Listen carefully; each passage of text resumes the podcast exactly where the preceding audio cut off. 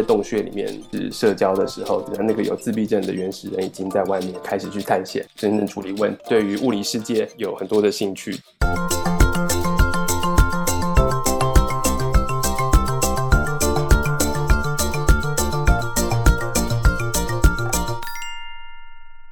家好，欢迎来到三角猫实验室。今天在实验桌旁跟我们聊天的有 Mike，Hello，还有文威，Hello，Hello，还有我们的特别来宾赖梦泉学长，嗨，大家好。赖梦泉学长呢是一个非常有故事的人。那至于他为什么会有故事呢？我们是不是可以请 Mike 来帮忙介绍一下？好。今天非常开心可以邀请到赖梦泉医师，他现在是多伦多 Center for Addiction and Medical Health 的精神科医师，然后来跟我们聊一聊他的研究跟心路历程。他同时也是多伦多大学精神医学系的副教授，研究的兴趣非常广泛哦，包含自闭症、过动症、焦虑等等情绪障碍。那你如果上 PubMed 去查他著作，你就是会看到那种排山倒海著作从你眼前飞来。他参与过研究非常丰。丰富，所以说真的，我也没有办法直接把他跟听众介绍的时候限缩在特定的几项疾病，我就不破梗，就让他自己跟大家介绍。会想要找他来跟我们一起聊天，是因为我们认识非常久了。在我最早认识他的时候，他还是台大医学系的学生，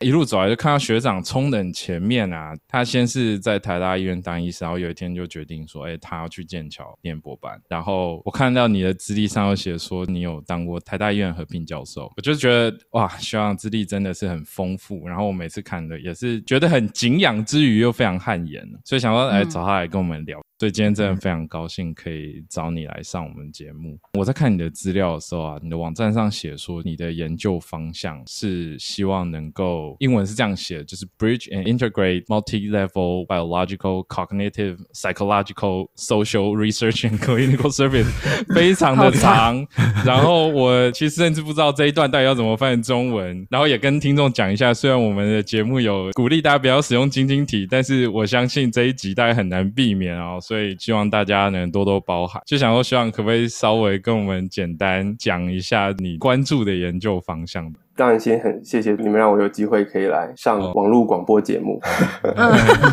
不客气，不客气。对，网络广播听起来很老气。我其实很少机会可以跟大家聊自己的成长经验或者是研究方向。对，就是大家都知道，在学界里面讲自己的研究内容比较多，可是讲自己比较少。对啊，今天当然很开心，是因为我跟麦克，我通常没有叫他麦克，我都叫他石建成。我刚认识真的很久，这个 room 里面只有我认识那个十五岁的石建成。对，对，他十五岁也跟现在这样子吗？对，长得一样高。哇，我那时候我那时候腰可是很瘦的呢。好啊，不管随便继续。听众觉得获得了一个不需要知道的资讯。Too much，大家可以想象一下，就是如果说先从那个研究的想法跟内容来说的话，建成刚刚引用的那一个介绍，其实很大部分整理了我自己研究的特色，就是说我其实是一个主题取向的人，而不是方法取向的人，这样子。嗯，所以我我关心的是某一些临床的课题，但是为了要了解那个临床的课题，当然需要使用很多不同的方法。希望可以回答你刚。的疑问就是为什么会需要整合不同的方法？那当然，这个也牵涉到我自己的。等一下应该有机会可以聊到的一些生涯的发展、各种转折等等的这样子。嗯嗯。所以 multi level 是你要整合的东西嘛？但什么是 biological, cognitive, psychological, social research？就是说，这一个是泛指很多疾病吗？没有，其实那个意思很单纯啦，就是说我研究的主要的一个课题是麦克刚刚讲到的自闭症。大家说自闭症类群，或是广泛来讲神经发展疾患，或是神经多样性这个主题。那因为这是一个关于人的主题，所以这个主题你要去了解它，你可以从临床的观点，你可以从行为的观点，你可以从公共卫生的观点，你可以从社会的文化的观点，你也可以从很 biology 的观点这样子。啊，对不起，很生物的观点。哦哦，晶晶体，所以宝座。那为了可以比较广泛的去处理这个议题，我的取向是说我。选择了一些我觉得有意义，然后我也曾经学习过，或是使用过，或是有机会合作的方向。为了要让这些研究方向可以整合起来，所以它是要横跨不同的层次的。对，所以像学长，你在医院就有看一些病人嘛，像是有对自闭症或是其他疾病的病人，然后同时收集一些临床上的资料，然后做出论文发表。因为常常就在脸书上看到学长说，哦，他又发表了什么论文，所以我对学长的研究方向的印象是这样子，就觉得可以同时兼顾临床上，然后跟研究上可以很好的整合在一起。我觉得真的很令人印象深刻。其实可以跟大家谈一下这样子的角色，就是说这种角色其实在加拿大，我们叫做临床科学家这样子。那他哦他的名字叫 clinician scientist 哦，让我说一下英文。那这个意思说，那一个临床家还可能是医师，他可能是心理学家，还可能是其他临床工作者，但他同时有一部分的工作范围是在研究。那你把这两块整合在一起，或者他不一定是整合，他可能是并行。可能我有两天的时间是做临床工作，三天的时候做研究工作等等的事情。所以这种角色其实是一个很有意思也很有挑战的工作。不过这是我现在的工作性质，所以就像刚刚文伟讲的，没有错，就是说我的工作目前我每周有两天的时间在做临床工作，然后另外的时间就是跟学校的老师一样教学、研究跟等等其他的事情。嗯，那你当初为什么会选择自闭症作为你的研究的一个主要素材？啊，应该这样讲好，就是我现在去讲自闭症这三个词，甚至是对的吗？我如果去讲 autism spectrum，是不是一个比较正式的用法？我们要先去介绍一下这个名字嘛。所以我研究的主题其实它是在儿童发展或者是精神医学里面的一个命名，曾经是一个疾病的名称啊，现在也还是，但是它可能不只是疾病的名称，它英文叫做 autism spectrum。在这个精神疾病的诊断准则里面叫做 Autism Spectrum Disorder（ASD）。那这个概念就是说，它事实上是一种神经发展状况。那所谓神经发展的状况，就是说它是从小就存在的一个情况。它的定义上面呢，就是一个人出生之后，他其实有两个主要面向的特质。那这些特质在现代社会里面很容易会造成一些适应上的困难。第一个特质就是社交沟通上面的困难，那第二个特质是重复刻板行为跟感官知觉的一些敏感度的问题。这个状况呢，古早的时候叫做自闭症。可以帮我们简单介绍一下所谓的重复刻板行为？具体来讲，可不可以举个例子吗？在这个自闭症的状况和这个诊断的定义底下的重复刻板行为，其实它包含不同的面向。那从重复的言语、重复的动作，或者是说很坚持一定要重复某一些行为模式，或者是说物理环境必须要维持某种特别的惯例。嗯，那如果这个事情超过预期，就会引发很大的焦虑、慌张，甚至是情绪反应，然后无法适应。包含到说对于固着的某些事情或是主题的固着的兴趣，花很多时间去钻研研究，同时也包含刚刚讲到的感官知觉上面的一些敏感度。那跟所谓的强迫症又是怎么样做区分或去理解这两个不同的状态呢？就是如果你只看行为上面来讲的话，比如说有些人做一件事情，他一定要重复步骤 A 在步骤 B 在步骤 C 这样子，行为上面在有一些状况下其实是没有什么差别的。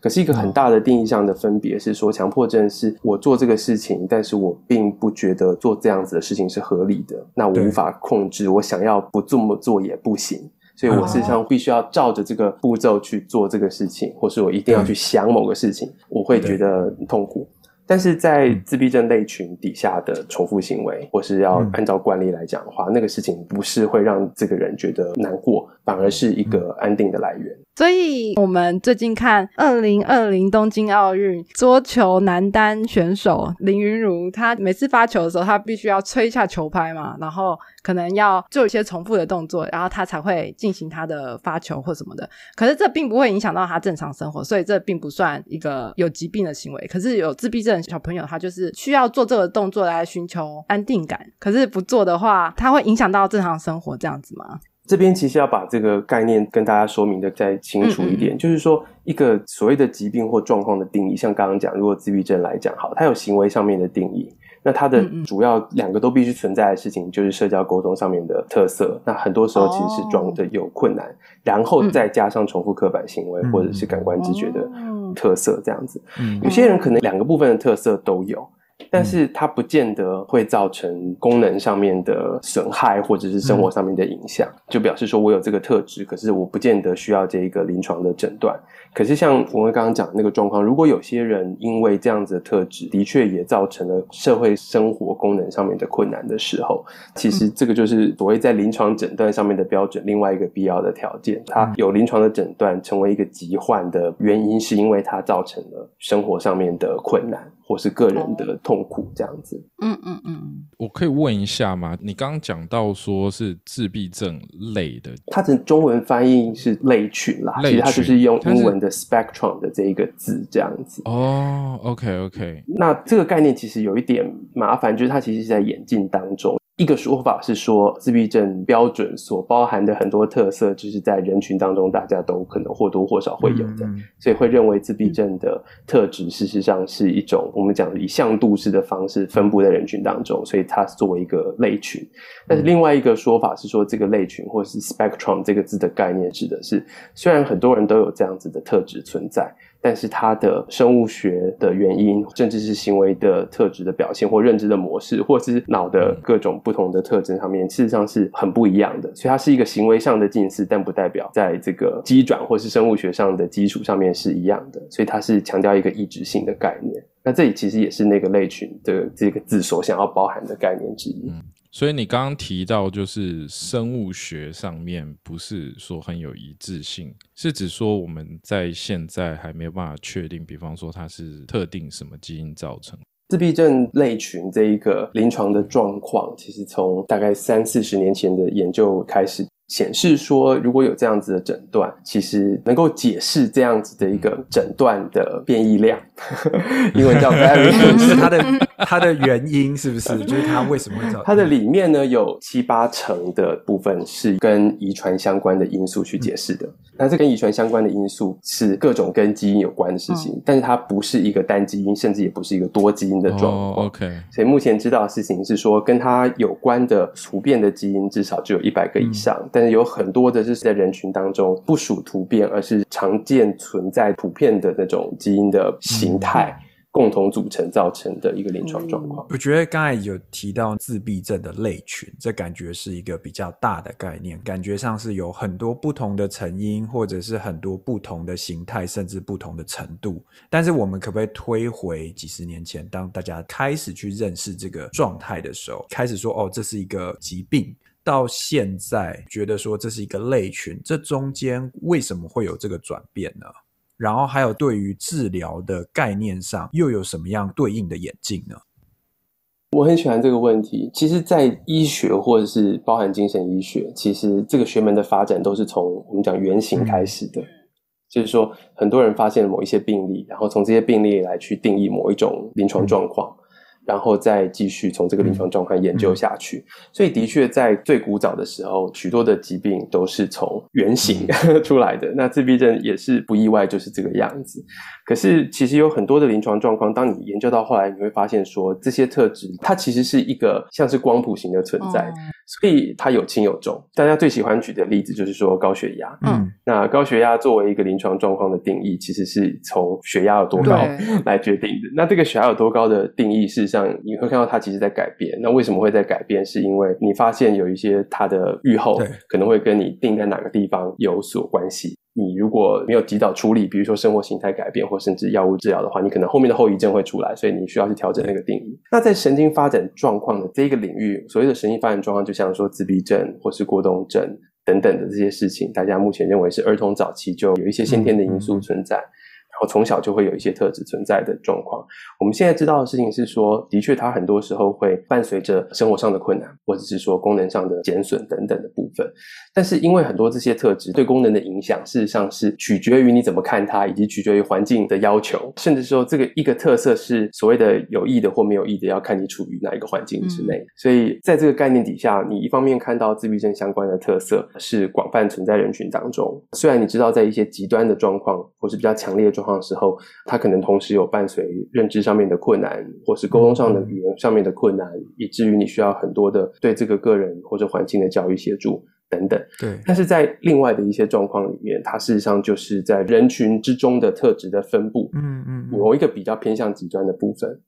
我刚才在试图理解人群之中也会有的特质，跟可能在病理学上面会定义它已经是需要一些介入性的治疗的疾病的时候，我不知道这样下面这个例子算不算适切？就是有些人他可能会做一些习惯，尤其像运动员，然后我想要求好运，我想要发好球，我想要打得好，我在比赛之前我一定要吃什么样的食物，或者是一定要做某个动作，我自己安心。可这个其实反映到这个运动员或这个个体对于未来好运的期待，但他不一定会影响到他自己的功能。那他也不一定会因为他做了这个动作，会有阻碍他跟社会其他人的交流。或许这个就是就像刚才讲的这个特质的其中某一个小项目，可能在世界广泛的人群中都存在。但是当今天这个特质存在，另外几点也符合的时候，那他可能就会是比较偏向需要积极的去找医疗的资源去做协助的状态，就是我们一般人理解的自闭症生病这件事的状况。有一部分的确是这样子，它不只是呃种类或是有多少的特质，它也包含这个特质造成的影响。举例来讲，有些小朋友他如果需要走某一条路到学校，他第一次走的那条路到学校，他之后就一定要都走这条路。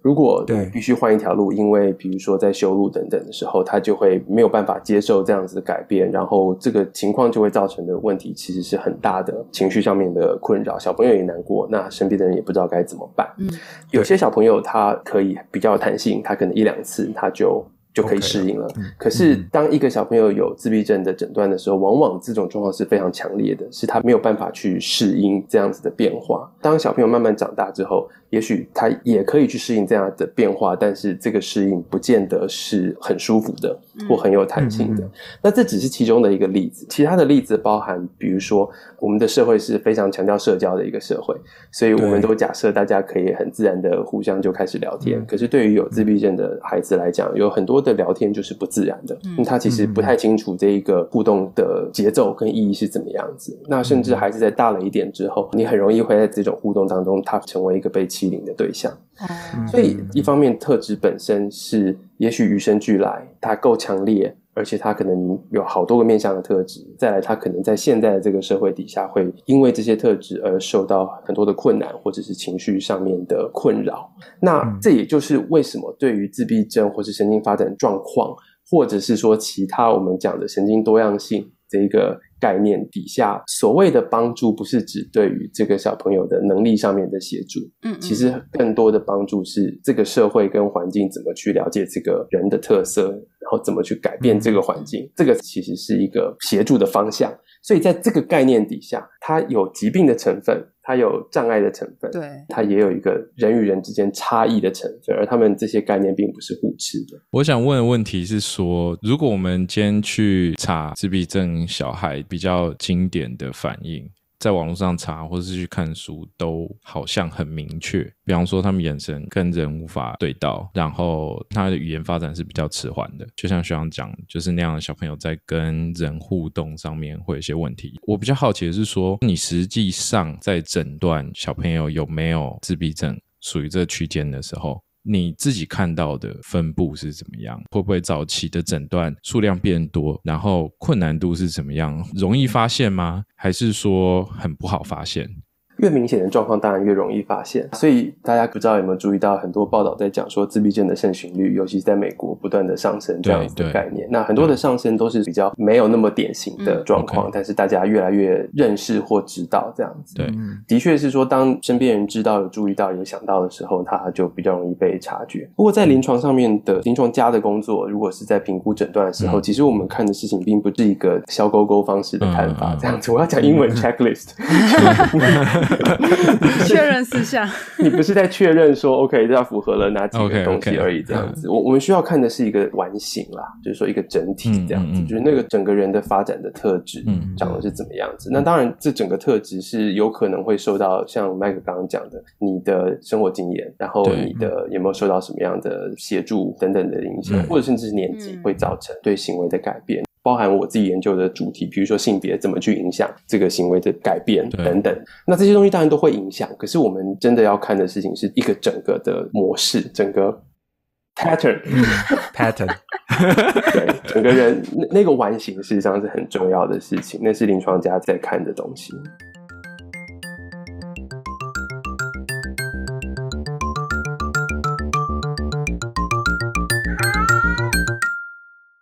刚刚学长讲到神经多样性嘛，那我们一听到多样性，其实就会联想到像是什么生物多样性啊，就想要保留这样的生物多样性，让我们的基因库可以有更多的预备，可以让我们去面对各种困难。所以我刚刚一听到神经多样性这个名字的时候，我就会想说，那我们其实应该要保留这样的特性，然后让它可能遇到一些世界末日般的灾难的时候，有一小群人可以存活下来，这样。所以学长刚刚也提到说，要如何改变环境，然后去包容这样的神经多样性。那具体上来说，要怎么去改变它周围的环境？所以我需要先讲，就神经多样性这个概念，事实上就是从生物多样性来的。哦，它指的就是说，就是人有不同的思考模式，或者是说处理讯息的方式这样子。所以神经多样性指的并不是单一的疾病状态，或是人，或是一个一个标签，它指的是这整件事情这样子，就是人的多样性。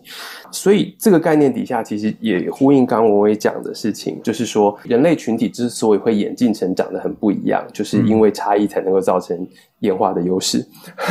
基本上，那所以就是因为这个差异性，事实上。当然，这没有办法证明，但是我们就是推论说，它实际上是一个演化的结果，这样子。所以，那个有一个著名的自闭症者叫天宝格兰丁，我可以讲英文吗？天宝那可以，格兰丁。英可以可以文人名可以可以，OK，人名可以 Temple Grandin，他有讲过一句话，就是说，当古早的这个人类还在洞穴里面就是社交的时候，这样子，那个有自闭症的原始人已经在外面开始去探险，然后能够去哦，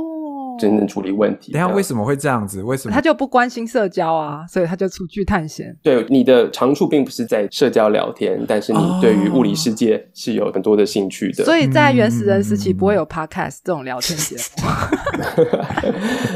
对，可是这个其实有一些基因学相关研究，一些有趣的发现，就是说，如果你去看这多种常常存在于人群当中的基因组合，那这些基因组合常常会跟人的一些性状有关系。嗯比如说，某一些基因的组合起来，它跟智能会有一些关系；某些基因的组合起来，它跟这个教育水准可能有关系。这样子，嗯那同样的这种做法，也可以去看哪一些基因组合起来，事实上跟自闭症的这个发生的可能，或者说自闭症相关的特质有关系。嗯那很有趣的发现就是说，自闭症相关的这些特质的基因组合。啊、那事实上是跟预测智能和教育水准的基因组合有相当大程度的关联性，这样子。所以有一些想法认为说，跟自闭症这这种行为表现相关的一些基因组合，那这边所讲的基因组合是说在人群当中常见的基因组合，这样子，对。嗯叫 common variants。嗯。那这种基因组合事实上是有一些共同性的，所以从这个观点来看，就是说这个神经多样性所呈现的这一个行为表现，基本上是呼应到在基因库人整个人群的基因库里面的多样性的。嗯嗯所以从这个观点上面来看的时候，你怎么样去保护神经多样性，就如同你怎么样去保护生物多样性嗯嗯是一样的。生物多样性为什么会被破坏？就是因为这个世界只奉行一种或两种价值概念，就是利益至上、资本主义的概念嘛。所以你没有想到去，你只只奉行一种价值观或两种价值观，你只奉行主流的价值观的时候，你就会去破坏掉生物多样性。对，那同样的一个、一个思考模式，也可以去看神经多样性，就是说人不是只有一种存在的方式。对如果不喜欢社交的人，他可以有他的有价值、有品质、有尊严、喜欢的生活的方式，这样子。所以要怎么改变环境呢？就是 advocacy，哦，就是 提倡吗？我们还是需要有倡议啊，哦你还是需要有去针针对社会的这个部分的工作和对努力这样嗯子。嗯嗯嗯其实我可以再讲一个小的东西，因为文威刚刚这个例子，就是说，其实这样子的想法，我刚刚提的这个想法，并不是单属于自闭症这个事情，所以在各种比如说资源教育或资优教育，在教育的场域底下，大家事实上都已经有这样子的想法，对，就说你去针对这个孩子的需要去做学习上面的调整。嗯嗯嗯，呼应到奥运这个例子，大家都知道我们小林同学是自学的，对。对，所以他的家里提供给他很多的资源，因为看到他的潜质跟特色跟他的喜好，对，所以他事实上花了很多很多的时间在桌球的训练这样子。对那他的其他学习是靠自学的方式，嗯这就是保存神经多样性的一个例子。哦哦，改变那个环境，让这个东西可以好好的长起来。我之前在查一些资料，有看到说，有的人对于神经多样性这样的呼吁跟说法持不同的立场。他的意思是这样，就是说，如果今天我们一直去提倡神经多样性，那一直去讲它是正常的，就有的人他就会认为说，其实这样子会减缓像政府资源分配分配到，比方说 autism spectrum 自闭症的研究。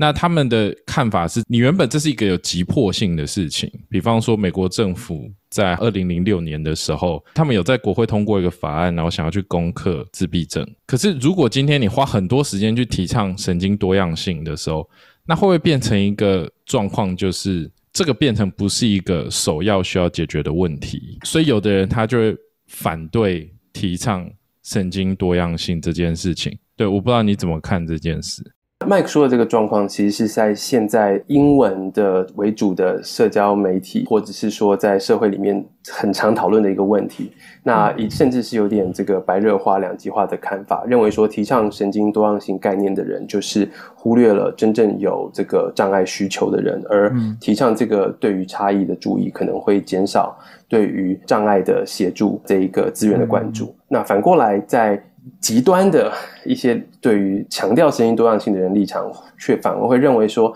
去做一些医学研究，尝试想要去找出自闭症的基因的时候，你是在减损了可能的一种神经多样性，而这是一个优生学的取向这样子。那我的看法是认为，这个这样子的一个两极化的想法，事实上是不必要的。这个就像你去争论光到底是波还是粒子。一样的问题，就是它事实上是波也是粒子。那这个其实是我们写在最近的 paper 里面的概看法哈，就是那个自闭症的二元性这个概念，事实上就是说它是一个差异，但它也是一个障碍。那它为什么会有障碍？是因为第一个，它跟人跟环境的适配并不足够。嗯，那第二个是说自闭症本身的存在不是单纯只有自闭症本身，它还是容易有其他的精神健康或者身体健康的状况存在，比如说癫痫，比如说焦虑、忧郁，比如说甚至比较。较高可能会出现严重的精神疾患，这样子，这的确是有它的流行病学上的支持的，所以它同时是差异，但是它也是障碍。嗯，对，你唤起对它的差异的注意，嗯，是代表你需要改变你本来没有注意到的环境上可以改变的部分，以及增加认识。嗯，但这不代表你否认它有障碍，需要协助、需要资源的这一个事实。嗯，我觉得这边我非常有共鸣。其中一点是我刚才听到是说，有一些东西是社会上面要去准备、去包容这些不一样、稍微比较不一样的人，这是某种程度帮助保留神经的多样性。但在这同时，也需要意识到说，这些人里面的可能其中一部分是真正需要额外的，比如说医疗资源相关的教育、特殊教育下去，再去额外帮助他们适应这个环境的。那在这个后者，就是这一小群人中，就比较容易在以前二分法的划分里面被认为这是一个疾病的状态。那另外一个部分，就是我们可以透过自己身边的包容啊，这些就是比较一个正常的状态。那我比较好奇的是说，当今天我们去拥抱神经多样性的概念，或有神经多样性的概念被导入我们日常的思维的时候。我们又怎么样重新去定义所谓的正常？然后怎么样透过正常了解不正常的状态，然后知道这些不正常的状态是需要去被积极的介入治疗。所以这个这个问题其实有很多的层次，因为所谓正常跟不正常的这个概念，可以从不同的层次去看。你你可以从一个很统计学的。概念去说，那在这个情况之下，那如果你定义在两个标准差以外就是不正常的时候，在任何的一个特质上面，那总会有那 两个 percent 多的人，他就是会不正常，在某些对，那这个是一个统计上的概念。可是，在我们人类社会当中，使用这个语言的或名词的时候，它往往都不是只是一个统计上的概念，我们都加了一些价值上的判断。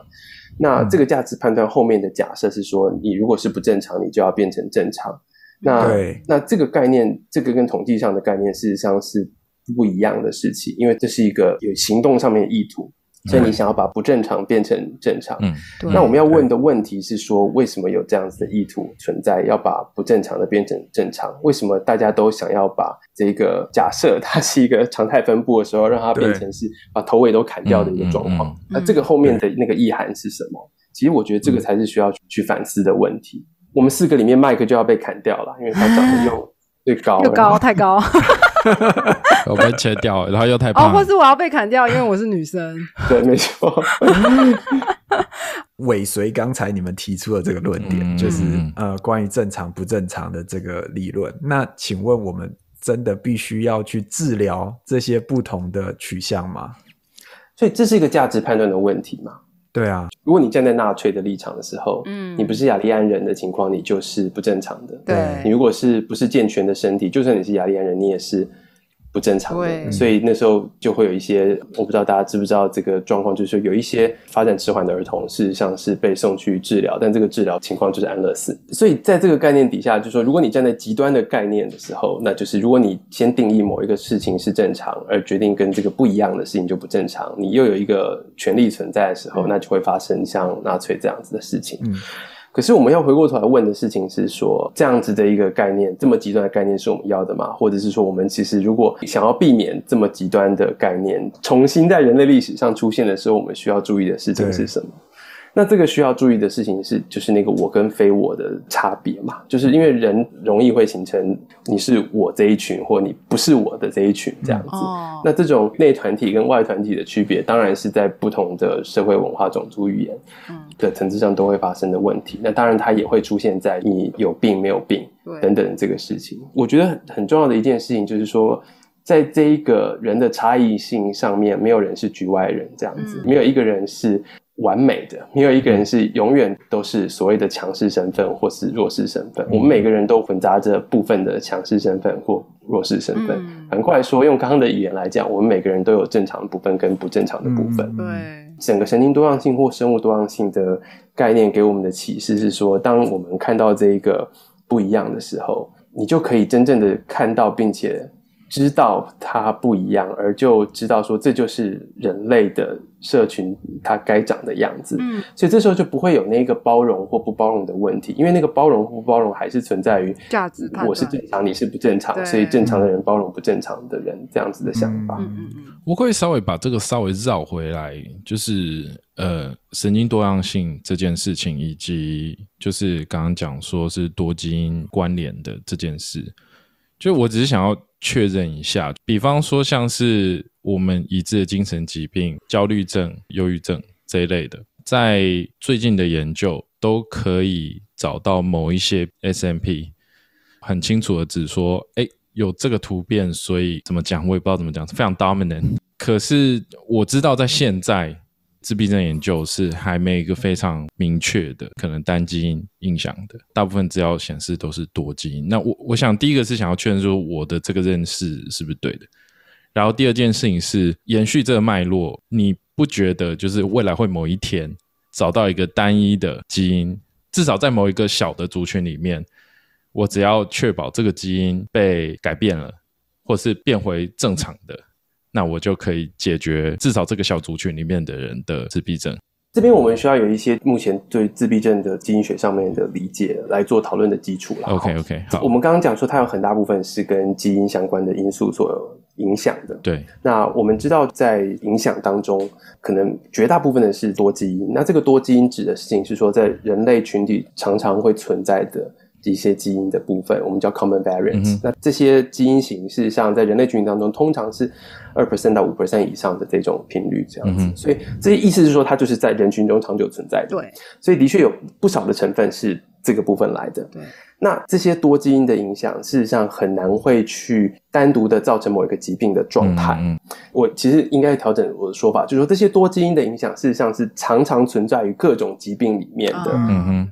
但是呢，这些疾病也不往往都只是这些多基因的影响对，虽然他们是有多基因的影响。那比如说高血压、糖尿病等等部分，它就是这些基因加上环境的影响。嗯可是我必须再讲另外一件事情，就是说，在自闭症的所谓的基因的特质或成因上面，有另外一块我们叫做罕见但是高影响力的基因，就是常常我们说 rare variants 这样子。嗯那这些基因的影响，它可能是遗传下来的，但是很多更多时候是突变而来的。那这个突变来，事实上是在配子形成的过程当中突变出来的。那这些基因的存在，事实上它的确是高影响力，嗯，但是在整个受到自闭症诊断的人里面，是还是比较少部分人有嗯这些高影响力的突变这样子。对，那这一些突变有很大的部分不只是会跟自闭症相关，它同时也和其他的神经发展障碍有关系，比如说嗯。智能障碍，比如说语言发展的困难，嗯。比如说癫痫嗯。嗯。等等的部分。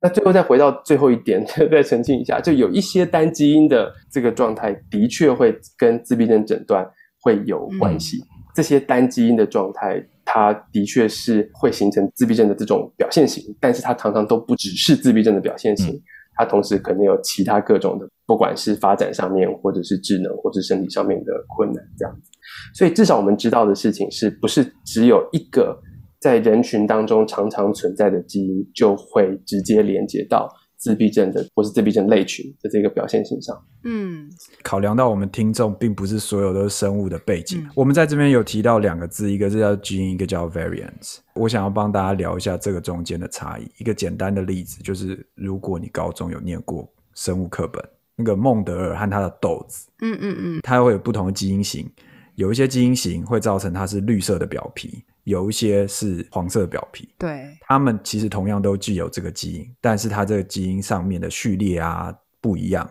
这是会造成其中一种基因型的差异。那另外一种所造成 variance，就是我们所谓的变异的一个来源，就是造可能是它基因序列上面的突变。嗯它可能是一个基因代码的改变，或者是一段的缺失，因为毕竟基因就是有点像是说明书一样，告诉我们功能要怎么执行。所以你想说，你今天买了一个 IKEA 的家具，然后你把它其中一个说明书一页撕掉，你可能就不会组了嘛。对对对对，或者是你把一页换成是另外一个说明书的其中一页，那这就会造成你基因上面的突变。那这也是某种特殊的基因形态。感谢科普小精灵。我想问一个问题，那个问题你可能已经有答案了，但我还是想要挖一个洞，看看你会不会跳下去。用刚刚讲到的高血压当例子好了，就是即便我们知道有非常多的基因加上环境因素，然后会导致高血压，但是终究人类开发出某些药物，然后我们可以做症状治疗。假设今天有一个药，它出来，它可以对自闭症患者提供某种程度上的症状治疗。好了，你会用吗？你怎么看这件事情？这个事情其实一直在做临床试验啊，嗯所以它实际上不是一个新的议题，这样子。这些的药物的实验都有存在，虽然目前为止没有一个通过三期的 检验这样子。如果这个药物它的目的是改善生活品质，跟我们讲 well being，就是说它的安适的程度的时候，我会觉得这个是有价值的。嗯可是至于你要不要用一个药物，最终还是要回到这个人身上，或者是说这个人如果没有办法表达他的意思，他的意思代理人身上嗯来做决定。这个还是回到所有医疗或者所有介入的一个关键点，就是说知情同意的这个事情。我需要知道做这个事情对我的好处。不好的地方，可能的影响会有什么东西，再来做决定。接续刚才问题，我问一个比较挑战一点的，说假设有个药，然后它可以治疗自闭症的症状，大家就会说啊，那你的小孩如果自闭症，你就去吃这个药。在这样的环境之下，你要怎么样去讨论神经多样性这件事？因为大家会开始认为说，不管你的基因的表型是怎么样，那至少你有一个药，你可以解决这一个问题，就代表你这个原本可能是个疾病。就像说，我们现在花很多的时间去讨论人的性别取向，然后现在主流的概念是说，人的性取向是天生的，然后是多基因所定义的。可是如果今天横空出世出来一个药，然后这个药吃下去以后，你的性取向就变成完全跟你的生理的性向完全一样，我们要怎么样去思考这个假设性的问题？其其实麦克问的问题有好多个层次，然后也触及了一些困难的问题。这样，我试着去回答或谈看看这样子。第一个部分，我想要先区别先天、后天跟能否改变，跟有没有痛苦和痛苦的来源是什么，事实上是要分开来看的。这些事情并不是先天的，就是不能改变的，就是痛苦的等等的这样子的事情。所以，精神疾病作为一个概念，当然它是不断的演进当中，但它有一个很核心的概念：一个事情之所以是疾病，是因为它有痛苦，而不是因为它不一样。所以，精神疾病的定义是说它会造成痛苦。嗯那在精神疾病上面，一个很困难的某些状况，特别是我们说所谓的脱离现实的精神病状态，嗯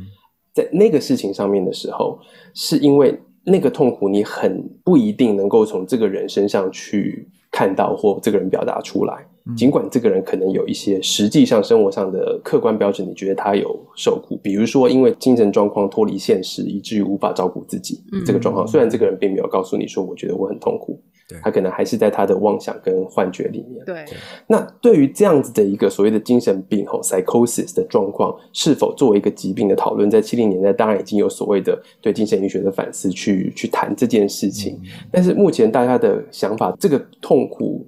就算不是自己能够说出来，但是你是有足够的客观的资料去说。嗯，他的确是可以被定义为疾病，因为它影响了他的认知适应的功能等等的部分。所以对这个事情的讨论，你会看到，就是一个疾病的定义是来自于他有没有受苦，嗯对，而这个受苦的来源是来自于这个社会，或是来自一个人。所以反过来说，在神经多样性的概念底下，如果他作为一个疾病的定义，他有受苦的经验，嗯但是如果这个受苦的经验不只是这个个人的经验，而是有一大部分是来自于这个社会怎么看待这个人的时候，我们要需要去思考的事情是说，那这个介入究竟是应该对于这个人，还是应该要对于这个社会呢？嗯。所以，当你采用一个所谓的 social model of disability，很多的神经多样性的看法是这样子的：当这个事情的来源是因为社会不接纳、不接受，嗯。或是不了解而造成苦痛的时候，你要改变的是这个社会，而不是这个人。嗯嗯。那这样子的一个思索的来源，事实上也就反映到精神医学在演进当中，不管是在最近几年当中，对于跨性别曾经作为一个诊断，到变为一个不像一般的疾病的诊断名称，嗯这个演进，或者是说在几个十年、several decades 以前，嗯对于同性恋或者是双性恋作为一个疾病的诊断，而从这个疾病诊断移除，嗯嗯嗯。因为察觉到说这一个苦痛并不是来自于人本身，而是来自于社会的看法。因为这样子的理解，嗯。把这些诊断或者是概念从精神疾病标准上面移除，嗯。对，所以我要讲的一个事情是说，我还是回过头来对先讲的事情，就是说先天 versus 后天，跟能否改变，跟受苦或不受苦，嗯。跟这个受苦的来源是什么，嗯。是需要分开来细致的来看的。哦，嗯所以就需要有倡议去改变这个社会，让这些人能更开心的活下去。当然，这也要看社会来说啊。我们就算不讲这个性取向的差别或性别认同的差别，你就连女性的可以做什么，不能做什么，对，在地球的不同的国家跟文化里面，就有很剧烈的差别。没错，嗯在讨论神经多样性的时候，他们有说到说，因为有的自闭症患者他的情况没有这么的严重嘛，所以他可以透过用键盘的方式，或是用书写的方式，把他的想法写出来。因为这些患者很明确的对外界沟通，跟他讲说，当他不能跟外界沟通的时候，他很不舒服。那这时候就陷入了两个问题嘛，一个是说社会所强加在上面，所以以至于他会有想要跟社会沟通的动机吗？亦或是他本身天生人就有想要跟人沟通的倾向，所以当他无法跟外界沟通的时候，他会觉得不舒服。的确，所以在目前的状况来讲说，我们大家还是会认为说，沟通是一个，如果你没有这个能力，会有很大的痛苦，嗯而不是一个从社会强加说你必须要沟通。至少目前绝大部分的人的看法，不管是用我们讲无口语，或者说极少口语的自闭症者，或者是他可能是语言的问题或其他问题，他有这个沟通的意图的想法，但是他却无法。那这个本身是会造成困难的，所以就算在神经多样性的架构底下，这个时候要做的事情是去协助这个沟通的能力嗯嗯嗯。和可能，嗯。嗯。而不是说单纯的就是用一个帽子说我要接纳这样子的不同的存在。嗯嗯 OK，这这并不是神经多样性，至少是我所理解的神经多样性的想法去处理的事情，因为它最重要的事情还是一个个体的差异，以及这个人对这个人来讲，嗯。他觉得什么样事情是让他觉得比较舒服跟比较痛苦的。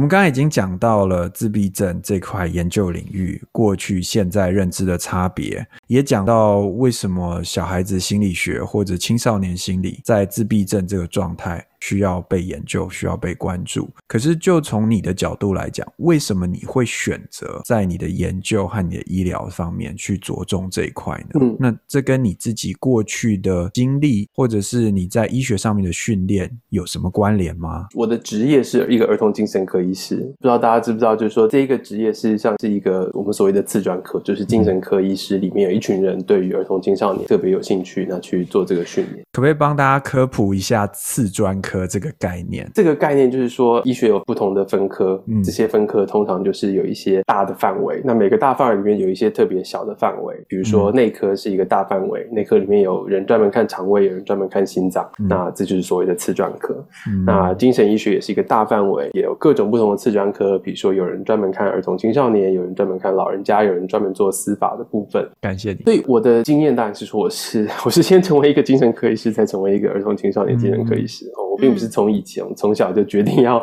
做这个职业。那甚至之前也有机会私下聊天的时候聊到，我在医学院毕业选择去哪一个科别的时候，事实上也经过了不少的折冲。嗯就是我记得那时候在真正选择要去哪一科的时候，还是跟我的实习的经验有关系。嗯我们在医学院的最后一年要去各个不同的科别实习。嗯那在那个过程当中，当然就是有我自己的选择，有内科、急诊、神经科，还有精神科。嗯当然就是那时候的实习的经验很愉快。第二个原因是在那个科看到的患者的互动，让我觉得这好像是一件我可以做的事情。我们那时候当实习医师的时候，通常都要跟着住院医师去看急诊，对精神科也有急诊。记得有一天是一个半夜，我们看的事实上是一个自杀企图的一个大概三四十岁的女生吧，嗯那是一个家暴的个案。印象中看完之后，那我其实有花了一些时间陪着她在那聊到天亮。哇我已经不记得那个细节，但是我记得的是那个感觉。谈完之后，我记得她说的话有点类似，就是说我其实我不知道我的未来会怎么样，但至少在这一刻，我觉得我看到一些希望或光亮。嗯那个是一个非常有。用中文实在是很难讲这个概念，empower 非常充全的一个经验，就是说对。我来说，那是一个让我看到说，哦，好，我我好像可以做这个事情。嗯。那当然，这个呼应了一些之前曾跟我以前都有经验，就是说我们在高中社团、大学社团里面，事实上有很多的同台互动嗯。那我很多时候的角色是做一个聆听者，嗯。所以这个感觉在那个角色是自然长出来的。嗯。而长出来的那个角色，在专业的生涯抉择上，在那个时间点，跟我刚刚讲的那个经验突然交汇了。哦那也在那个时间点，应该是那个事情让我觉得这个事情我可以做。嗯那另外一个原因当然是精神医学是医学的边陲，意思就是说它有很多的思想概念跟知识来源不是从单一的部分来的，那它综合了许多不同的学门，那这些学门之间不必然相合，甚至说有一些是互斥的一个状况。嗯我是一个很喜欢看不同东西的人，所以也就是因为那样，精神医学反而让我觉得是一个迷人的领域。那回过过头来，这可能也呼应到实验层一开始问的问题：为什么后来的研究会变成是很多个不同的取向？其实是同一个特质，其实在这过去的 三十多年、四十年的时间里面是不断的出现。我认识徐昂那个时候他还是台大一科的学生，然后呢，我们又同样都是高中乐器队学长学弟，那他长我几岁啦？我在高中的时候他已经在大学了。那个时候学长在台大管乐团里面，他又刚好是某一年的学生指挥，然后就是带领整个乐团，然后有拿下全国大赛冠军。所以对我来讲，我认识学长的第一个时间点，并不是因为他是一个精神科医师，我们其实是乐团活动里面好认识，然后学长那个时候教我们一些音乐的基础知识，所以我现在在听学长讲说，回到他那个时间点，他的聆听的那个经验，也许这些东西在过去那个时间点看起来是很很幼稚的，但我觉得很有趣的是，这个经验能够帮助他去做那个决定，我觉得现在听起来是觉得还蛮有趣的。我必须说，就是这个，就是我自己的成长经验，包含说跟乐团或社团很强烈的连接，事实上应该有很大成分影响到我后来为什么去做儿童青少年这个领域，哦因为那个是让我觉得我比较亲近的生命阶段为。什么呢？有些你会知道你你跟谁相处比较 close，有些人跟老人家相处比较 close，、哦有些人跟小小孩相处比较 close，、有些人跟儿童青少年，我我是那个跟儿童青少年相处比较 close，、那就跟我们这种幼稚鬼就非常还有更幼稚的。但是我我觉得就是那个经验，当然在那个时间，比如说在我认识施建成的时候，我还不知道我要成为什么样的职业嘛，所以当然是一个回溯性的去觉得好像它有一些关联性。可是也必须说，在我们的专业训练当中，有很多的想法跟那个发展，事实上是从跟人的互动当中来的。嗯，就是说你你看了什么样的病人，你跟谁相处，那那个事情会决定你未来方向在哪里，因为它会让你觉得有兴趣，或是觉得很疑惑或等等的事情。然后我们会知道，我们在这个行业里面常常会感觉说，我觉得我喜欢做什么，跟擅长做什么。所以对临床家来讲，这个其实很重要。你最后的方向往往是你喜欢跟你擅长。嗯嗯，那这其实是一个很幸福的事情。所以你如果你可以做你喜欢、你擅长，然后又可以赚钱的事情，那当然就是就是你的最好的一种工作职涯的选择。所以有一大部分会走儿童青少年的领域，应该是这个跟这个有关系啦。那自闭症那个部分当然是另外一块，因为那个其实是一方面，的当时觉得对社交这个事情，就社交到底是怎么回事，有很大的兴趣。然后在十几年前的时候，呃，所谓的社交神经科学或社会神经科学这样子的概念，就是越来越蓬勃，加上一些临床的互动的经验，让我觉得有很多的问号。那那个时候应该是这样子才出现的一个岔路。哎，所以你台大毕业之后，你在台大医院待几年？我在台大医院待六年，你你说那个毕业之后吗？这样你毕业之后有待这么久？我毕业之后待六年才出国念书，那个是怎么样一个契机？就觉得够了，该换一下生活的方式。觉得台大医院就是，呃，就是对我来讲啦，就是说，今天也有机会聊到，就是说我不是一个从小就立志要做什么什么样的人的人，我不是从小就要成为科学家，或从小就会成为医师，我是一个很走下去到某个点，然后哎，好像就会就往哪个方向下去的人这样子，所以很多时候其实是凭着一个直觉跟感觉，跟当下的那个情境。所以我当时的状况是说，OK，就是我其实，在大学毕业的时候有想过，我是不是应该要去念书，嗯。可是我其实不知道我要去念什么，那很合理的就没有去嘛，那就做临床。可是做临床之后，当然就会觉得，有一些有兴趣的问题冒出来。但另外一个事情是说，觉得哦，好像没有去做一个研究。没有一个 full time 做研究的经验，很可惜。所以那时候就在这样这个想法下，然后再加上临床做了五六年的训练之后，其实就会觉得，哎，好像想要换一下生活的方式。然后刚好又去考了有学的有学考试。所以 当你有经费的时候，你就觉得你好像不去用，好像对不起，对不起，给你经费。但是这些推力底下，就在那个时间点就出国了，这样子。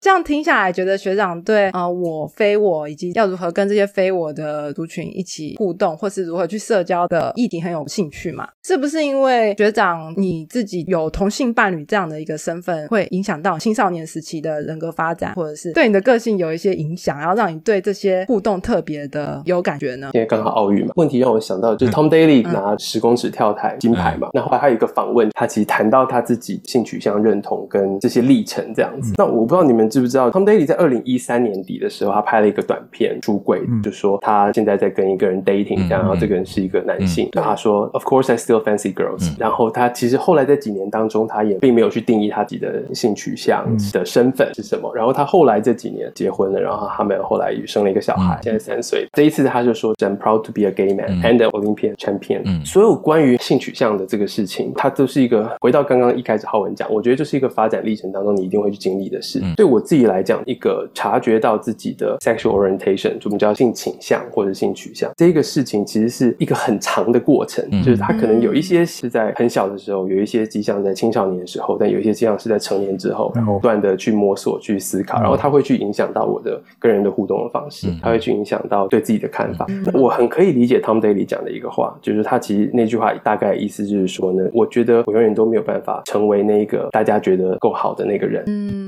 那我觉得这是一个，当你自己在一个弱势身份，特别是你是一个性少数的时候，那是一个在我们心里永远都会存在的东西，永远都觉得我有做错了什么事情，永远都觉得我比不上别人。然后那个事情，它会在不同的状况底下，用不同的方式呈现出来，所以我很难去告诉你说它的影响是什么。我也许可以说的事情是说，我回过头去看，它可能在我生命的各个阶段都影响到我的表现，影响到我呃要做得更好，影响到我要成为那一个完美的形象，然后要变成一个什么样的好像很厉害的人的那个形象，但那不是真正我需要或是我适合成为的样子。那也许有很大的成分是因为那个不一样，而使得我变得跟自己也不一样。我觉得这对被归类于正常的人来说，会觉得很心痛。虽然我们已经对性取向啊，或是性别认同这方面的概念已经算有很大的进步了，可是当你真的是那些少数族群的时候，你还是会觉得这个社会处处在提醒你你是少数族群。像是可能亲戚就会问你说：“哎，什么时候交女朋友啊？或是什么时候要生小孩啊？”然后你就会时时刻刻被提醒说你就是少数族群。应该是说不是典型我们认知中的这个状态，也不一定少数。因为现在你说不生小孩的也蛮多对对对，你知道吗？学长刚讲这件事情啊，就是刚好让我想到今天下午我在看邓慧放在 YouTube 上面的演讲，他在讲荣格的心理学，但他里面提到一件事情，他说以前如果你讲女性主义好了，在我们爸妈那一辈。女性她为家庭牺牲非常多，比方说她必须辞去她的工作，然后她就在家里带小孩，为了小孩就牺牲掉她原本梦想，所以在这过程中呢，就会有很多折冲，就会很多不甘愿。到五六十岁的时候呢，就要跑来找精神科医师，开始讲长期累积起来的情绪。可他说呢，你以为到这个时代就好像没有这个问题，但是现在的场景是什么？现在场景是可能女性原本有工作，那有小孩之后呢，女性就就跟老公讲，然后就说，哎呀，那我到底是要辞掉这个工作在家带小孩呢，还是继续工作？结果呢，先生就说，啊，这个已经是这个时代，你自己做决定嘛，我也不会强迫你去做什么。然后后来他又去问，哎，婆婆婆也说，就是你们年轻人怎么带小孩啦，我们也不会去限制你们要怎么样做。所以呢，哎，他就继续工作，于是就把小孩放去托儿所。可在这个过程中呢，可能小孩又出了什么问题，然后他又得要辞掉工作，然后辞掉工作去顾小孩之后呢，又会开始觉得心里面不平衡，然后这个不平衡最终还是累积很多东西，然后你回去跟你的老公讲，老公就说我当年没有叫你要辞掉工作啊，怎么样怎么样怎么样。于是长久下来，这个还是一个不和谐的状态，最终还是在某个时间点跑去找 精神科医师。他在讲的是说，就是如果你内心里面深层的欲望如果没有被照顾到的话，不管你外界状态再怎么改变，或者说甚至可能跟你是不是少数族群都没有关系，你都必须要持续不断的去面对这些事情。我看到那一段的时候，我其实是也不到震撼，可是因为身为一个直男，然后又结，我好像永远都在那个对立面。对照回来，希望的例子就是，虽然你是少数，可是这个少数的这一个怎么讲原罪，好像在这个社会上也是不断的反复、不断的出现。我觉得这个跟 Mike 在讲的这个议题，其实可以不用总是把它放在一个多数跟少数的框架，嗯因为这有些共同的地方，用一个很俗的话来讲，你是不是可以很真诚的做你自己这个事情，嗯然后你怎么去协调你跟别人看你的眼光，跟别人或者大的社会加注在你身上的期待，你就算是直男，你有一大堆的期待加注在你身上，嗯赚的钱够不够多，你房子够不够大，车够不够好，这些事情都是一样的。对于这些你是什么，你想成为什么，和别人怎么看你的中间的那个协调，这个过程实际上是一个我们所有人都在经历的事情，这个部分是共通的。嗯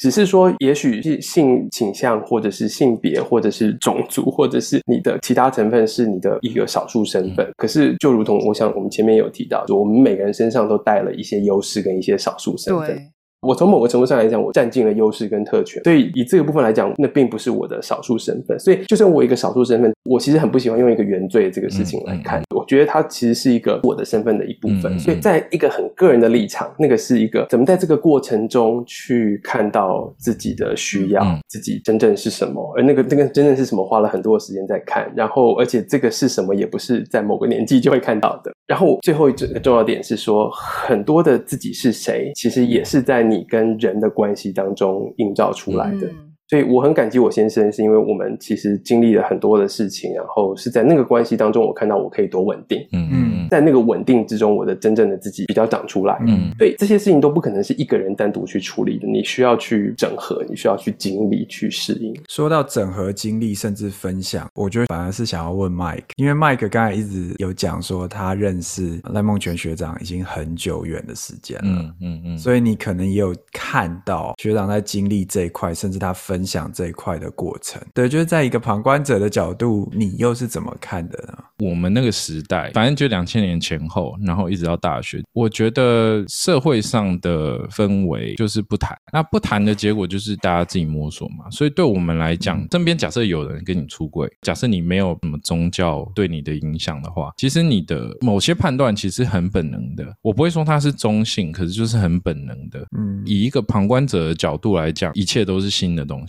不否认，以异男的环境来讲，其实对于同志，我觉得应该是蛮不会到敌意，但是会嘲弄，但可能又不到嘲弄。就是说真的，就是你不知道那个是什么样的世界。久了以后，你会发现一件事情，就是其实很单纯。我在乎的是这个人，而不是他的性取向。嗯，他还是我的朋友，还有我学长，所以这些东西其实是远优于其他的东西。但是呢，我自己总是这样觉得，我知道这没有什么学理根据，就我觉得性取向是一个光谱。那假设你觉得自己是非常直的直男，你可能在离那个中线很远。可是不是所有的人都这样，大家有的人会落在比较偏中间一点地方，所以大家必须要自己去探索自己的位置在哪边。然后你会开始意识到，就是好，那假设我是个直男，至少我觉得到现在，我就会不断的得要去问我自己，我是不是有些观点非常的受到社会原本的价值观所左右。这个检讨就会回到刚刚学长讲，即便你是一个多数，你还是有很多东西要面对。这件事情你不会因为你是直男你就例外啊。我觉得麦克有讲到一个重点，就是说你自己的内在跟你的倾向、跟你的欲望、跟你的情感是什么是一回事情，但是你终究还是要长出一个你自我的概念，说我可以跟我自己说我是谁，嗯，然后你要决定你要成为谁。所以这两件事情并不是绝对的一对一的，就像先前讲。人类的性倾向事实上是一个，且不说是流动，但它实际上是很多样的。嗯，但是这个多样上面，你怎么称呼你自己，这是一个发展的过程。但是你一旦决定了你要怎么称呼你自己，也就是说你的认同。你当你一旦有一个认同的时候，你就要去承受，嗯，或者是接纳跟那个认同相关的各种事情，那个包含谁跟你像，以及谁跟你不像，嗯，或者是谁喜欢你，谁不喜欢你，嗯，然后你要再去做一个决定，说你怎么去应对这个事情。嗯，那这个过程它不是专属于跟性相关的事情，它跟种族、跟你的文化和你的社经地位，每一件事情都有很类似的一个过程。比较有的差别，也许只是说种族是看得出来的，但是性倾向或者是其他的认同，甚至像我们刚刚讲的神经多样性，你不见得是看得出来的。那你每一次换一个新环境或是新工作的时候，你就必须再重新经过这个自我揭露，或者是你要如何去应对的过程嘛？你换到下一个阶段的时候，你是怎么去处理？我到底要不要做，或者是我到底要怎么去应对呢？这个过程其实，其实它是无时无刻不在发生的。如果说你去问任何性少数的朋友的时候，就知道大家是多么善于让别人看不出来，伪装自己，或者是说用各种的方式这样子。所以其实很多的人这一辈子都呃很知道怎么去适应社会。那个困难的点在于说，你怎么样在保护自己的同时，又能够很真诚的过你想要过的生活，跟成为你想要成为的人。对，我觉得这个很难有一个方式去说是什么是对的做法，因为到头来这些事情全部都是很个人的选择。你会需要去衡量，在你的职场、你的工作环境，它是否是一个让你觉得可以放心做自己的环境。那当然，这个就牵涉到在不同的工作选择上面。我记得我跟我先生来多伦多面试的时候，那时候我们的决定就是说，我没有任何需要隐藏的必要。如果这个工作环境它不会接纳部分的我，这也就是一个不适合我留下来的工作环境。当然，很反过来的情况就是说，至少在多伦多这个环境，我不会有这样子的感觉，就是说这是一个很平常。的，就是这是我的一部分，就跟我作为一个台湾人，就跟我是黄皮肤的人，或是我有近视，事实上，它其实就是都是我的一部分，所以它决定了我的性身份，决定了我一部分的我，但它不是全部的我，它是一部分重要的我，但是它可能有没有到百分之二三十，我也不知道。所以你你如果用一个身份，如果说你因为我黄皮肤，或是我是台湾人，或是我短头发，或是我戴眼镜，而对我有其他的衍生的刻板印象想法，那是你的问题，不是我的问题。所以在这样子的一个概念下。那是一个不断的去衡量折冲然，但是我觉得最后最重要的事情是我想要过什么样的生活，我想要发展什么样的生涯，嗯那那是不是一个适合我的环境？这个不断的反刍和尝试其实是重要。可是我能够讲的一件事情就是，当人有越多需要隐藏的事情的时候，你越没有办法发挥你的潜能。那人如果有越多需要隐藏的情况的时候，有一部分是社会的问题，有一部分是自己可以控制的。在倡议的观点来讲，我们需要去减少这个社会对于人需要隐藏这个事情的压力，因为那个对所有所有人。都不健康。你让人的潜能无法展现的时候，那是社会的损失。我觉得这个是一个很重要的想法，就像女性主义事实上是对所有的人都有帮助，而不是只有对女性有帮助，那是一样的观点。因为女性主义让人看到的事情，说这个社会的性别结构如何影响所有人。嗯，刚才学长有说，在不管认识自己或者是呃跟别人沟通，这其实都是一个阶段，每个阶段有不同的认知。那如果我们现在回到现在这个状况，我们现在这个人生阶段，我们已经过了小朋友的时间，我们也过了青少年的时间，愿愿意不愿意承认自己年纪变大，我们终将迎来这个中年的时期，然后有一天我们会迎来老年的时期。在这个现在中年的状况，你会怎么样思考过去的人生阶段，或者是对自己未来的一些想象？你会怎么样修正自己的一些价值观或自己的一些想法？我觉得这边的个体差异很大。好，就是我其实前面有提到，我不是一个有十年计划、二十年计划的人，嗯，所以我其实并不是会去想象十年之后会成为什么样的人。我不是一个会说拟定研究计划一二三四五，然后我就会最后会做到研究计划十那样子。那当然有些人是这样子的人，所以我觉得这边就每个人对于人生的处理态度，事实上会有差别。我一直都是一个顺着当时的我感觉是什么样子，然后往下面走的人。但是我逐渐发现到一个重要性，就是就是回到其实 Mike 之前讲到。他在听邓慧文谈荣格的事情。荣格有一个很有趣的一个想法，就是他认为人的发展不是只有在童年早期确定你的未来。这个跟传统的精神分析理论弗洛伊德在讲的事情有很大的差别，因为比较早的认为说，其实呃儿童定终身那种看法。但荣格的一个特色就是他认为，事实上人是一个终身发展的情况，而这个终身发展有很多重要的变化是在你的中年之后，你的你的下半生出现的。他有一个很有趣的概念，传统上大家所讲的中年危机，事实上也许是一个你跟你的过去的自己，因为某些生活经验或者是某些奇怪的机缘产生断裂，但在那个断裂的当下，你从一个幼虫，你的真我长出来，变成一个成虫的样。这个幼虫变成成虫的过程，可能要好几年，五到十年，或甚至更久的时间。但你最后总会长成一个你自己的样子，而那个个样子是在你的后半生长出来的。那我其实很期待那个后半生长出来的样子是什么。嗯，我可能有一些模糊的概念，但我不知道它可能会长出什么样子。但是我我有看到我的那个断裂，就是说那个断裂的意思是说，比如说有一些过去的可能三十年对我来讲重要的事情，我很在意抓着不放的东西，我突然觉得我好像没有那么需要一直抓着它了。哦，也不是它消失，它就是在这个阶段的我，它没有那么重要了。那我会更多的时候会回来想说，那对我来讲重要的事情到底是什么呢？那但那我可能也没有立即的答案，但是我会慢慢慢慢去察觉自己的改变。所以回到浩文你的问题，其实我不知道会变成什么样子，但是我知道的事情是说，当他是有一个改变的机会，当我跟我自己过去的我的那个形象产生某一些脱离的时候，那个其实不见得是一个坏事情，那个实际上是一个机会，让我去看到我可能会往什么方向改。这种断裂感是不是就有点像是我们一开始，不管是你青少年时期，你决定要追男朋友、女朋友，这是一段全新的感情，跟你一开始单身这种。状态不一样，然后会有一种哎，我好像人生不一样，或者是说有些人选择走入家庭，选择结婚哦，我今天结婚了，我的另外一半跟我要一起生活，跟我们以前是男女朋友这个关系又是不太一样的这种感觉，是不是某种程度就会造成了你所讲到的这种断裂感呢？我相信它有一些值的类似，就是说生命中的一些阶段的变化都有可能促成了这种断裂感的发生。对对，有可能比如说大家可能很多人有经验，比如说你走入家庭生。生活，你有小孩之后，你跟以前朋友就比较少联络了。对，所以大家都有这样的经验。你大学的时候，你可能会去夜冲夜唱什么，可是这个事情在你结婚之后、走入家庭之后、工作之后，它就不会发生。所以这个事情的确有可能是会促成那个断裂感，但是它不是充分的会促成那个断裂感。它它也可能那个变化也可能是一个某种连续变化的一部分。所以如果你严格去讲，如果我对荣格的理解正确的时候，他讲的东西其实是一个真正是在一个你对自己的看。法，然后你逐渐把别人加在你身上的那一个你的形象，跟你自己内部长出来的那一个所谓的真我，你能够看到它之间的距离，然后而你把它拉开的那个断裂感，这样子。那所以回到你刚刚讲，有些时候有对有些人来讲，这些阶段的变化其实不见得是促成那个断裂感，反而只是把那些加在你身上的形象更加强化，也不一定。对，尤其你刚刚提到很重要一点，就是你的断裂感不是因为你的状态改变一定保证会存在，所以每个人出现的时间点可能都是很不同的。只好看 Facebook 与人互动的关系啊，看你什么时候不管某一群朋友。没有啦，我开玩笑，就这样。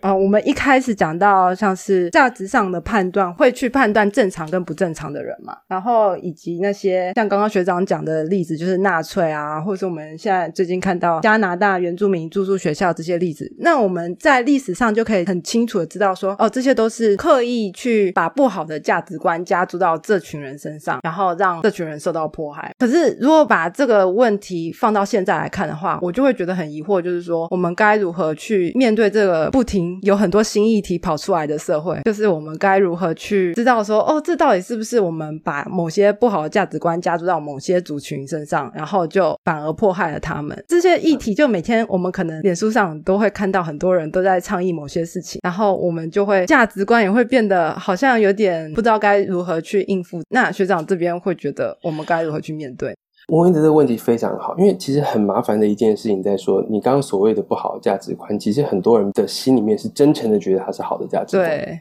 所以它并不是一个刻意的迫害，它也不是一个刻意的压迫，而是他可能真的真心诚意的认为这个事情是正确的。嗯，当然，这个对错的讨论，这种伦理学的讨论，必须要有一些共识存在，你才有办法去谈。我自己对于这些意义的想法，越来越接近一个套句政治学用，就是多元主义的看法。嗯多元主义的看法就是说，你可以有不同的意见和想法同时存在，如果他们可以共存，而使得整体往一个更好的 common good。那他用常用的字是 quasi common good，就是它不是每个人心中想的那个最好，但是它却是往那个比较好的地方前进。但它有一个前提，这个前提在于说我们之间要有一个程度的共识，那个共识才是我们能够共存的基础。所以在某一些极端的例子上面，像我们没有办法去认同纳粹或新纳粹主义的想法，因为我没有办法找到我的概念里面跟他产生的共识，这样。但是我能不能够去理解一个福音派的右派宗教狂热者的想法，也许也是有点难，因为有一些很冲突的地方。但是也许我能够找到一个共识，那个共识是我们希望人的价值可以被彰显，嗯然后人可以比较幸福的活着。嗯我不是在说这种价值观上的差异会有可以和谐的状态，也许没有。就是说，如果你价值观还是差异很大的时候，它还是会有非常多的冲突跟对话存在。嗯只是对我来讲，我觉得一个理想的状况是说，我们存有一个共识。嗯那这个共识往往是在国家或社会层次上是由宪法来决定的。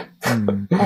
就说这个国家或这个社会，大家共享的那个价值是什么？嗯这样，那在那个底下，这样我们产生对话。所以我其实讲的有点远，但是我我想讲的意思是说，我们还是会选择我们在什么样的社会生活。那如果你在那个社会生活，一大部分原因是因为你认同那个基本的价值，你有一个基本的的共识。嗯那在那个共识底下，我们会去想办法说服别人，但是我们也知道，你不可能永远都说服别人，因为如果你对别人都被你说服的话，那他就不是一个民主社会。那反而就是另外一个层面的去影响了这个所谓意见上的多元性、多样性，因为大家就变同样一个意见了。但是我要说的事情是说，意见上的多样性不应该反过来去影响我们的共识。对回到刚刚讲的那个多样性的看法，我觉得要能够接受这样子的想法，其实必须要一定程度的共识存在。那个共识存在，也许就是说，我们接受那个差异的存在是自然必有的一个部分。嗯嗯那这个差异可能是在不管是种族、性别认同、性取向、性多样性等等部分，这样。我觉得要建立那个基础共识的部分，其实是一个需要一直不断的去对话的过程。不断沟通，不断寻求 common good。在这个年代之中，我们看到了，比如说性别平等运动，它持续发酵，然后我们对于性取向的认同，在至少我们生活的场域开始讨论。我们可以发现，人要怎么样活着，然后怎么样视为正常，这不是有一个单一或甚至二元对与错的价值观，它其实是有多元性的可能。但在这个过程中，你要怎么样跟抱持不同价值观的人讨论或者是沟通，然后最后达到一个像刚才学长说的共识，对事情才能推进嘛，总不能一直讨论，然后大家事情什么事情都不做。这我觉得就是一个艺术，然后某种程度也是我们三脚猫想要去触碰不同议题的初衷吧。所以，我们今天非常感谢赖梦泉学长来上我们三脚猫实验室这个节目，跟我们一起聊他的研究，还有他的自身的经历。谢谢你，谢谢学长。超棒的谢，谢大家。那我们今天节目就到这边结束。如果你有任何的想法，也欢迎在各大平台或者我们脸书留言给我们，让我们知道。谢谢你，大家拜拜，拜拜拜。